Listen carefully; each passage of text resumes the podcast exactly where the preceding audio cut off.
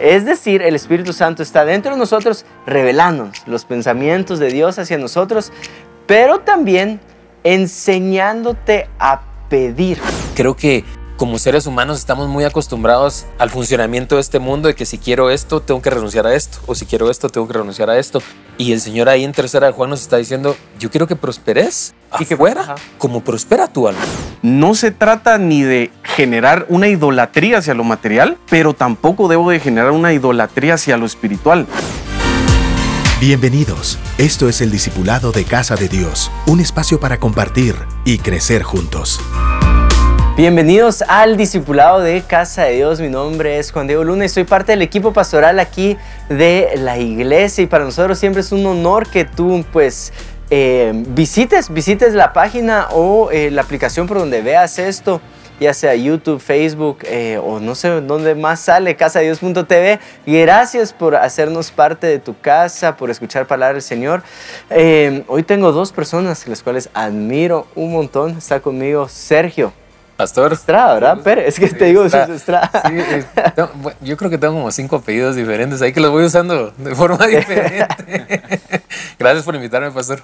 Es un gusto siempre Pérez, estar Pérez es parte de nuestro equipo con el que trabajamos eh, la red de jóvenes y Fernando Papa también. Qué gusto estar aquí, de verdad que estoy seguro que vamos a aprender mucho. El tema me encanta, sí, no quiero dar spoiler, pero estoy seguro que les va a servir mucho. Sí, si tú no sabes o no has estado al tanto de los discipulados anteriores, déjame ponerte un poquito en contexto y hemos estado hablando acerca del Espíritu Santo basados en el libro de nuestro pastor en honor al Espíritu Santo. Literal, le hemos dedicado eh, una enseñanza de discipulado a cada uno de los capítulos y hoy también vamos a ir a uno de esos capítulos que se llama lo espiritual y lo material. Pero antes de ir a la enseñanza del día de hoy, quiero recordarte que Casa de Dios, nuestra visión es ir de hacer discípulos a todos los guatemaltecos, enseñándoles a guardar lo que Jesús nos mandó a través de grupos de amistad en donde se nos enseña a dar la vida por los amigos.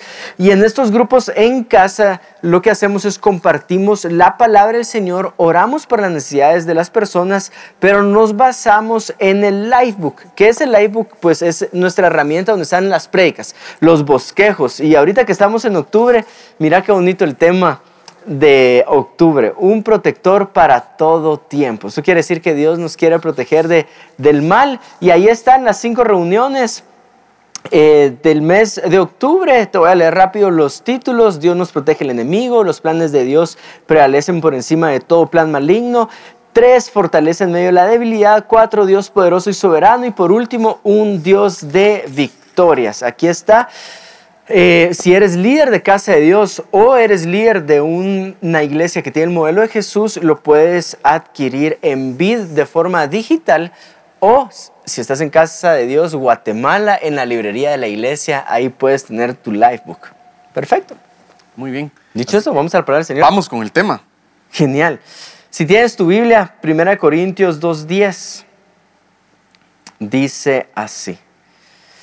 Se los voy a leer en Nueva Biblia de las Américas. Pero Dios nos, Dios nos las reveló por medio del Espíritu, porque el Espíritu todo lo escudriña a unas profundidades de Dios.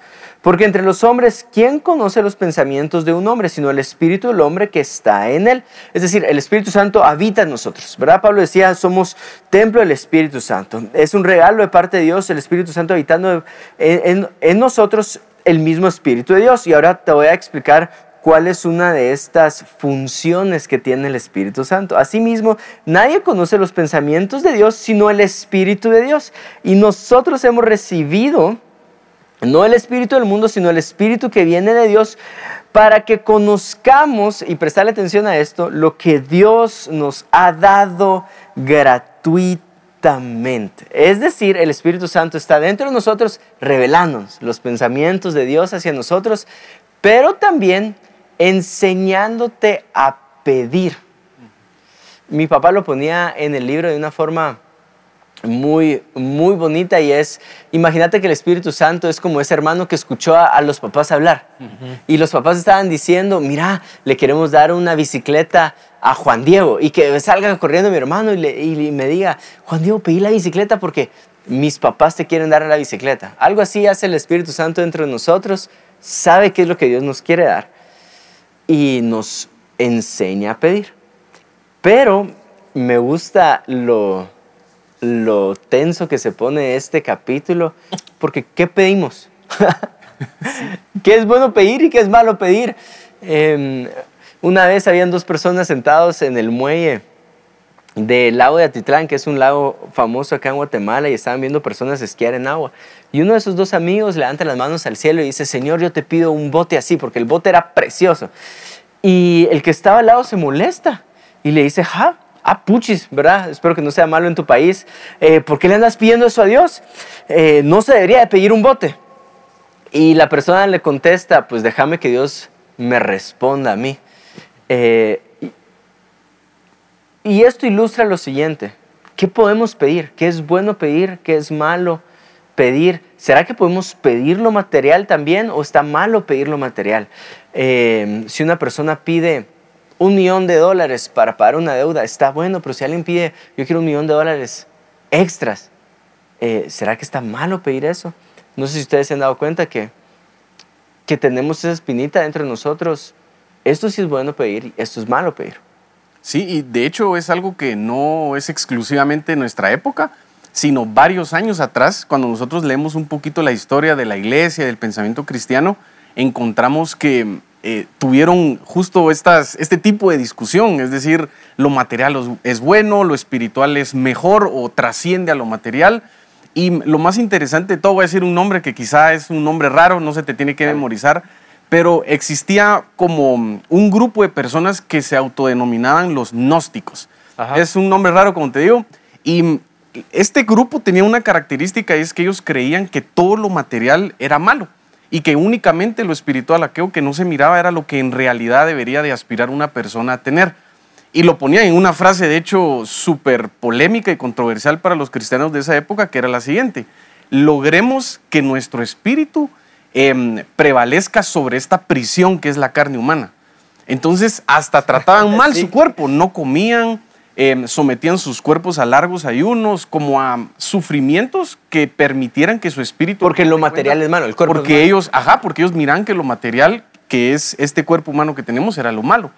Y ya sabiendo eso es que el apóstol Pablo escribe en la carta de Corintios que el cuerpo es el que nosotros le presentamos a Dios como un sacrificio vivo haciendo una referencia directa a este grupo y diciéndoles, miren, no tiempo, el cuerpo es el templo y morada del Espíritu Santo. De lo contrario, si fuera algo malo, no lo hubiera creado Dios. Y ahí es en donde está la, contradicción, es decir, Dios hizo tanto el cuerpo como el Espíritu.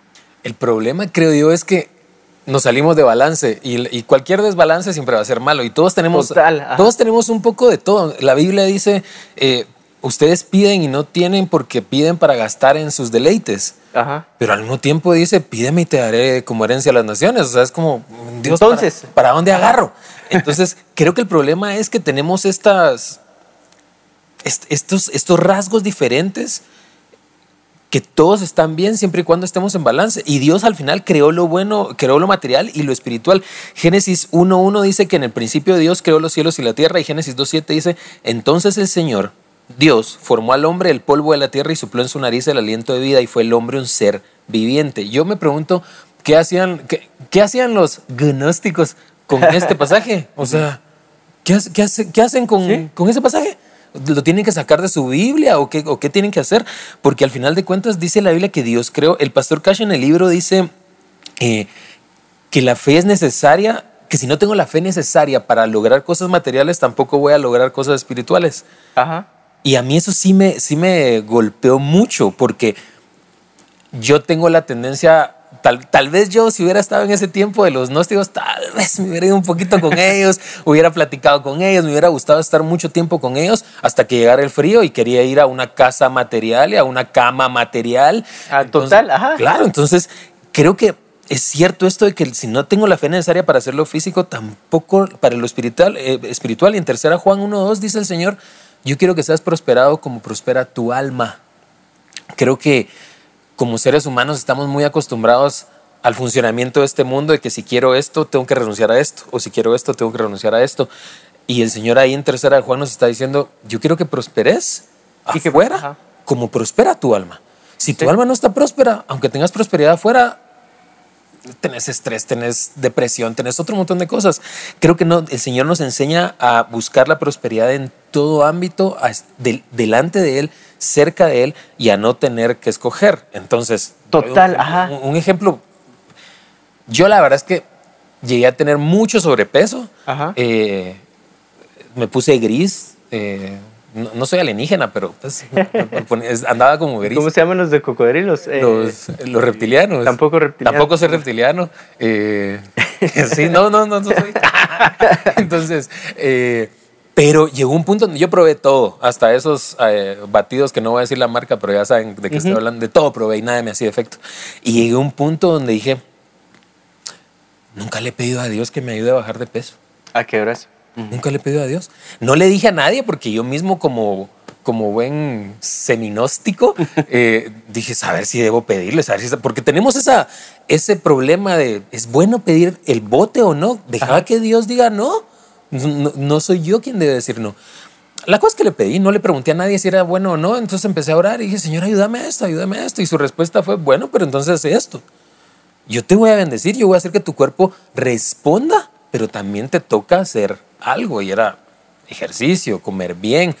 Ah, pero es que o como bien y estoy y adelgazo, pero como feo, o como rico y engordo. Y en realidad no hay que escoger. Es como tercera de Juan. Puedes comer bien, puedes comer delicioso y estar bien saludable. Sí, total. Eh, mencionaste algo que yo no sabía cómo ponerlo en palabras. Hay veces que nosotros creemos que tenemos que renunciar a una Sí. para poder pedir la otra. A ver, quiero intentar ilustrar, y si nos estás viendo, quiero ilustrar la problemática que surge en mi cabeza y en mi corazón con todo este tema. A ver, si yo le digo a alguien, ¿quieres ser más espiritual? Sí. Sobre todo en la iglesia te van a decir, sí. Abba. ¿Qué pasa si yo le digo, Amén. ¿quieres ser más materialista? Solo date cuenta, es como, ah, eh, Ya tiene connotación negativa. tiene una, te- le damos una connotación negativa si le decís, ah, quiero ser más materialista. Eh, va, otro ejemplo, si uno le pregunta, ah, ¿cómo has estado? Ah, bien, vos, ahí está. Y en lo espiritual, ¿cómo has estado? Entonces tendemos a dividir Sí. en vez de, ver, de verlo de una forma completa, entera. Somos espíritu y somos cuerpo. Somos el espíritu que Dios respiró en nosotros y somos el cuerpo que Dios creó en la tierra. Somos el templo que dice Pablo, pero también somos eh, en nuestro espíritu unido al espíritu de Dios que habita en nosotros y nos enseña a pedir. Entonces, tenemos que aprender a vernos de forma integral, sería la palabra, Sí, ¿no? integral, la integralidad de nosotros. Sí. Va, Entonces, por llevárnoslas de espiritual decimos, ah, pero si le pudieras pedir una casa al Señor o paz para tu corazón, ¿cuál escogerías? Está bien sesgada la pregunta, Las ¿no? dos. Ajá, está bien sesgada la pregunta porque Un te- terreno imaginario. Ajá, sí, porque, porque nuestro, no sé si es inconsciente, eh, pensamos que, ah, entonces voy a negarme a esto porque fijo pediría la paz. O sea, la misma pregunta sería como, eh, como muy vana si yo te digo la casa. Pero estoy seguro que alguien en, en extrema pobreza no tendría una paz, ¿verdad? O sea, tendríamos que ver el bienestar integral de las personas. Y yo creo que para complementar lo que decís, es posible que en algún momento nosotros hayamos tenido la idea de que las cosas materiales tienen maldad en sí. Mm, Es decir, lo, el dinero es malo. Esa es una frase que quizá nadie te la va a decir de una forma tan explícita, pero quizás sí lo piensa de cierta manera y por esa razón es que le huyo a lo material o no quiero lo material porque estoy seguro que en algún momento podría caer en idolatría. Y de hecho está en el libro de, de Proverbios, el, el escritor que dice, no me bendigas mucho, no sea que me vuelva una persona soberbia, pero tampoco, ¿verdad? O sea, tampoco porque no sea que me vuelva yo un delincuente ajá. o que yo pare robando. Entonces, esta idea es bien interesante porque cuando nosotros decimos que Su algo integridad está material, basada en lo material. Ajá, o sea, mi integridad o quién soy yo como creyente lo condiciono con lo material. Entonces, no se trata ni de generar una idolatría hacia lo material, pero tampoco debo de generar una idolatría hacia lo espiritual.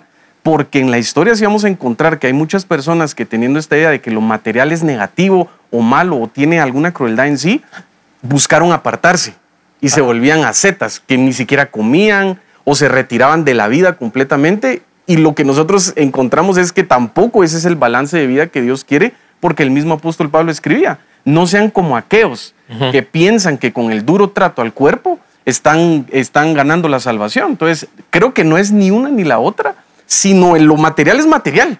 El dinero es simple y sencillamente dinero. ¿Y de dónde viene el pecado? Del corazón. Viene del corazón del hombre. Entonces es tu actitud ante eso material que tenés. ¿Lo idolatras o no? Ajá. Sí, incluso el, el ejemplo que das de Proverbios es, es como decir, "Ah, el problema no estaba ni en la riqueza ni la virtud en la pobreza. Total. El problema o la virtud debían estar en realidad en el corazón y era, dame, dame el corazón que no se vuelva idólatra cuando me des la riqueza. Dame el corazón que no se vuelva delincuente cuando esté en pruebas. Pero dame el corazón correcto para todos Para los dos. momentos de la vida. Y tendemos a decir, no me des el dinero, Ajá, ¿verdad? En vez de no, no me des el corazón. Sí, Eh, y creo yo que necesitamos hacer las paces en nuestro corazón eh, con toda esta idea, porque todo lo que estamos diciendo son pensamientos reales que tú ya te puedes dar cuenta cómo lo has visto cómo lo has visto en tu persona. El problema es que ya empezamos a condicionar nuestra relación del Espíritu Santo con nosotros eh, al momento de pedir. ¿Por qué? Lleva todos esos pensamientos a tu cuarto, a tu habitación, cuando le estás pidiendo. Señor, yo te pido, solo date cuenta, si sos un pastor, Señor, yo te pido que, mm, que me envíes todas las almas que han de ser salvas. Ah, va. Tin, tin, tin. Le atinaste, pastor. Ahora imagínate que la, la oración siga, Señor, yo te pido que me des todos los recursos para construirle la iglesia a las ovejitas. Hay gente que ya salta con eso. Sí. ¿Verdad? Es como, a tiempo, tiempo, tiempo. No, o sea, no, de- ¿por qué le estás pidiendo lo material al Señor? Va. Si no se lo pedimos al Señor, ¿a quién se lo pediríamos? Al banco, Ajá. que es el Dios de muchos allá afuera. al usurero de la cuadra. Va, Ahora, sé que vas a ser padre en un futuro, lo declaramos, ¿verdad? Sé que Ven, recibo. vos ya en diciembre va... va no. Yo me considero ya papá porque ya está la criatura en el vientre de mi Sí. esposa. Entonces, Nando va a ser papá en diciembre, Ignacio viene en camino. Yo tengo dos hijos, José Juan y María Emilia. Ahora, intento hacer este ejercicio como papá, entendiendo que, que yo siendo malo puedo tener una perspectiva vana y pequeña, sencilla de Dios en su bondad, como es como Padre Celestial. Eh, si yo como papá, a ver, eh, le doy a mi hijo, yo tengo la capacidad de darle los estudios, por ejemplo. Juan Diego, le puedes dar estudios en esta universidad o en la mejor universidad, ¿en cuál me gustaría darle a mí? O sea, creo que todo papá diría Sí, lo- en la mejor universidad, Claro. ¿verdad? Dejando todas las condiciones af- afuera de que alguien me pueda decir, pero si la mejor universidad está, ¿qué hace? Dejando todas esas condiciones, en la mejor universidad. Regresemos al ejemplo del pastor orando por el templo. Señor, dame los recursos para construirle el templo a las ovejitas. Pero yo quiero un templo bueno. Ah, no, eso es vano. O sea, yo no quiero eh, las mejores, yo no quiero las, yo, qui- no, yo no quiero unas sillas ordinarias, yo quiero las mejores sillas. Eh, es como, ¿por qué le estás pidiendo las mejores sillas? Pongámosle precio, va, diga, llevamos hasta ahí el ejemplo, que una silla cueste 5 dólares y la otra cueste eh, 50 dólares. Señor, yo te pido la de 50 dólares. Entonces alguien va a decir, no, eso es vanidad. ¿Cómo así va? Entonces para mí la respuesta es, ¿quién lo está dando? ¿O quién lo va a enviar? Dios. ¿A Dios qué le cuesta más? ¿La de 5 o la de 50? ¿O ninguna de las dos? Una de las- Ninguna de las dos. Pero Dios no se va a quedar, ay, Dios no, no creo que esté ahí con- mandando a sus contadores Los Ángeles, haceme las cuentas. Eh, Revisando su presupuesto. Ajá. Ese sería algo más de Gabriel, va, que de Miguel. Sería el trabajo más de Gabriel que Miguel. A ver, Gabriel, vení. a- su- ¿Con cuánto nos quedamos si, si me está pidiendo las 50? O sea, no, o sea, es, es, es absurdo. En- pero que alguien se moleste que le estés pidiendo la de 50 o la mejor universidad, solo expone su corazón que de cierta forma no todo viene de Dios. Y quizá. ¿Verdad? Sí, claro. Y quizá esta idea o, esta, o este mal concepto que tenemos de lo material, y añadiendo a lo que decís, viene de mala interpretación bíblica. Hay una muy clara que dice que el que es rico, que, perdón, que es más fácil que entre un camello en el ojo de una aguja a que, un, a que un rico entre al reino de los cielos. Entonces quizá algunos están escuchando, ya en su mente están haciendo ideas de, pero ese versículo está claramente ahí.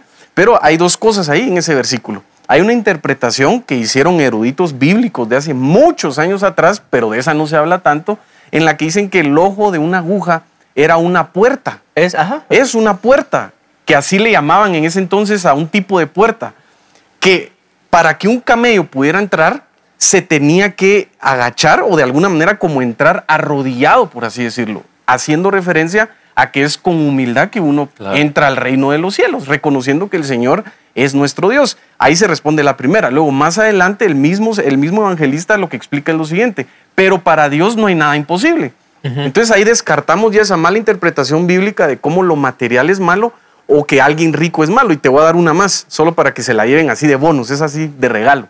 Y es la siguiente. ¿Qué tanto dinero más necesitas o qué tanto dinero menos necesitas para ser salvo? No. Si esa interpretación bíblica fuera la correcta de que mientras de que un rico no entra al, Ajá. no entra al reino de los cielos es, ah, ok, entonces explícame de cuántos dólares debería de pedir la CIA para que eso esté de una forma Ajá, tranquila claro. con tu teología. A alguien que quizás hace una crítica a lo material o lo demás, bueno, entonces decime cuál es el monto, de cuántos dólares debería de ser correcto pedir que haya una CIA para un templo o no. Y obviamente no va a existir una respuesta porque no es de esa manera, sino es de nuevo el corazón de las, de las personas y el corazón con el que se hace. Ahora sería interesante que consideras las sillas que se mueven y todo para que cuando digas que Jehová habló desde el Sinaí, silla en la, en la iglesia y la Sí. gente sienta Cuando eso. hab- hables de Con Moisés, efectos. ajá, 4D, que te imaginas tu, tu, tu iglesia. Sería súper Moisés abrió y psh, sale así, agua a la Sería gente. súper interesante. Yo creo que al final de cuentas todo se resume al corazón. Lo más valioso, lo, lo más valioso de cada uno de nosotros tienes el corazón y, y, y lo más valioso, como decías, ¿cuál de las dos universidades le voy a dar si, la- si puedo pagar las dos? Voy a dar siempre lo mejor que pueda Sí. a quienes quiero. Entonces, si Dios nos ama, Dios nos va a dar siempre lo mejor que tiene. Y Romanos 8:32 dice que Dios no negó ni a su propio Hijo, sino que lo entregó por todos nosotros. ¿Cómo no nos dará también junto con Él todas las cosas? La pregunta aquí es, ¿qué es lo más valioso para Dios? ¿El dinero o el oro? ¿O su Hijo? Y si nos dio a su Hijo y nos da ideas y, y- y- y su Espíritu Santo está en nosotros diciéndonos qué es lo que, lo que el Señor está pensando y mm, quiero darle la bicicleta a Nando. Eh, ¿Por qué no pedirlo? Si, si Él mismo nos dice, pídame. Entonces Dios nos dio a su Hijo, nos va a dar también con Él todas las cosas y somos humildes como los camellos en, en el ojo de la aguja y entramos con Él. Entonces, el pastor Cash dice en el libro algo bien interesante. Para mí es muy interesante, me resuena mucho y me enseña mucho de cómo es la fe. Y habla de comprar por internet. No sé si se acuerdan del ejemplo, pero dice, Sí. eh, es- lo compraste, ya lo pagaste, ya sabes que viene, ya sabes que es tuyo, ya sabes que lo tenés, pero no ha llegado. Ajá. Entonces, por ejemplo, yo, yo, yo, he- yo he tenido que aprender muchas cosas. Como te digo, yo tengo, yo sí, mi corazón creo que tiene una tendencia hacia el, hacia lo, hacia el gnosticismo, que gracias a Dios está súper bajo control. ajá. Pero, pero me ha, me ha tocado. Porque no te aferras a lo material. porque no es mi me aferro, lectura. ajá. de verdad no me aferro, pero me gusta. O sea, me gusta tener una casa, que me gusta tener un carro, me, me gusta. Entonces, eh, en, este, en este camino de, de entrenamiento de, de toda esta parte de lo material y aprender a pedirle al Señor lo material, compré un terreno en la luna. Y yo en serio compré un terreno en la luna. Metaverso, Resulta que, que viene, que- ¿ah? ¿En el metaverso o en la luna? No, en la luna Ah, física. Resulta que hay un, hay un, un señor que en los 80s y 90s se le ocurre, ¿será que puedo patentar la luna en Estados Unidos? Entra a la oficina de patentes, no me acuerdo el nombre, creo que es Moore. eh, entra a la oficina de patentes y le lo dejan patentar la luna. Y cuando él patenta la Sí, luna, pues. cuando, cuando revienta el internet en el, en el 2000, 2002, él empieza a vender terrenitos en la luna y la gente se los empieza a comprar. Él está demandado por, por el gobierno, creo, y él está diciendo, yo tengo la patente, o sea, no me puedes demandar. Estoy vendiendo algo de lo que soy dueño. y, y es una cosa súper extraña. Entonces, créame que fue muy fácil comprar el terreno en la luna. Muy, muy fácil. Costó 20 dólares. Y llegó el momento donde lo, lo pagué, me metí, a ver si no me vieron la cara esto. En lo que llegó, en, en la, desde que ya había pagado, yo ya, ya tenía el, el- el- el terreno, por así decirlo, hasta que llega el título de propiedad. Ese fue el periodo de, ¿será que la fe funciona así? Hasta que llegó y dije, ya, ya tengo mi terreno en la luna. Y lo tengo. ¿Qué quiero ahora? Un terreno en la tierra. uno en el que sí pueda ir. Uno en el que sí pueda construir. Uno en el que sí le pueda decir a, a- a- la gente del discipulado, hagámoslo allá. ¿va?". Entonces, ¿qué es esto? Mi esposa un día me agarró y me dice, lee, eh, eh, búscame números 28, Deuteronomio 28. Abro Deuteronomio 28 y me dice, léelo en voz alta. Y lo leo en voz alta. Y es todas las bendiciones, no sé si se acuerdan que, que dice Dios, todo esto te seguirá, te seguirá si me obedeces, si estás cerca de mí. Y después me hace esta pregunta, ¿cuál de todas esas bendiciones es espiritual o inmaterial? Ni una. Entonces, cuando me hace esa pregunta, yo me quedo, mm. toda la demostración del favor de Dios es físico. Mm. Toda. Ahí en Deuteronomio, en el, te- en el tiempo que nosotros como cristianos decimos la ley, todo es físico. Qué interesante. No era vas a ser más, vas a levitar o algo, no era eso. Bueno, incluso eso sería físico. Entonces creo que, que tenemos que entender que si Dios ya nos dio, nos dio la vida, ¿pediste nacer? No. ¿Pediste nacer? No. ¿Pedí nacer? No. En todo caso, nuestros papás quisieron que naciéramos, pero ellos tampoco pidieron nacer. Y si nos vamos hacia hasta atrás, vamos a llegar hasta Adán, que tampoco pidió ser creado. Fue idea de Dios. Si Dios nos creó, nos creó para algo, nos creó con un propósito. Y si en ese propósito, en medio de ese camino, tuvo que enviar y darnos a su Hijo, ¿cómo no nos va a dar todo lo demás? y, y- y me regreso, y con esto termino, me regreso al, al ejemplo que diste al principio. Señor, dame un bote así. Ah, eso está mal. Que me diga Dios que no. Que me diga Dios que no. Que me diga Dios, no, no quiero darte esta casa. No, no quiero darte esa iglesia. Pero si Dios me llamó a esa iglesia y Dios quiere que mi, y mi corazón quiere darle las mejores sillas a las ovejitas, quiere darle la, la- la iglesia más tibia y acogedora a, la- a las ovejitas, los mejores baños a las ovejitas, Dios me lo va a dar. O Dios no me lo va a dar, pero que Dios diga no. Creo que tenemos que aprender a ir con Dios. Sí, total. Eh, así he interpretado yo, o estas son las conclusiones que he dado mi corazón. A lo mejor te sirven a ti, si no te sirven, pues solo teneme paciencia mientras te las explico, pero eh, estas son las conclusiones que he llegado en mi corazón para tener una paz, para pedir ambas, ¿verdad? Para pedir de forma integral. Señor, si regreso al ejemplo del pastor, te pido que llenes el templo de almas que van a ser salvas, como te pido que me des los recursos. Si es para mi hijo, Señor, que crezca sano, ¿verdad? Eh, que también es bastante material, pero que crezca con paz y que crezca sin que nada le falte. Jesús decía, mira los lirios del campo, ni aun Salomón con toda su gloria se vistió como ellos. Eh, y aún así el Padre que está en los cielos las viste así, sabiendo que van a ser desechadas al día siguiente, ¿cuánto más hará en vosotros? Eh, entonces, Dios no tiene ningún problema con darte, sí tiene problema con que tú no des. ¿Verdad? Dios no tiene ningún problema con ser generoso contigo.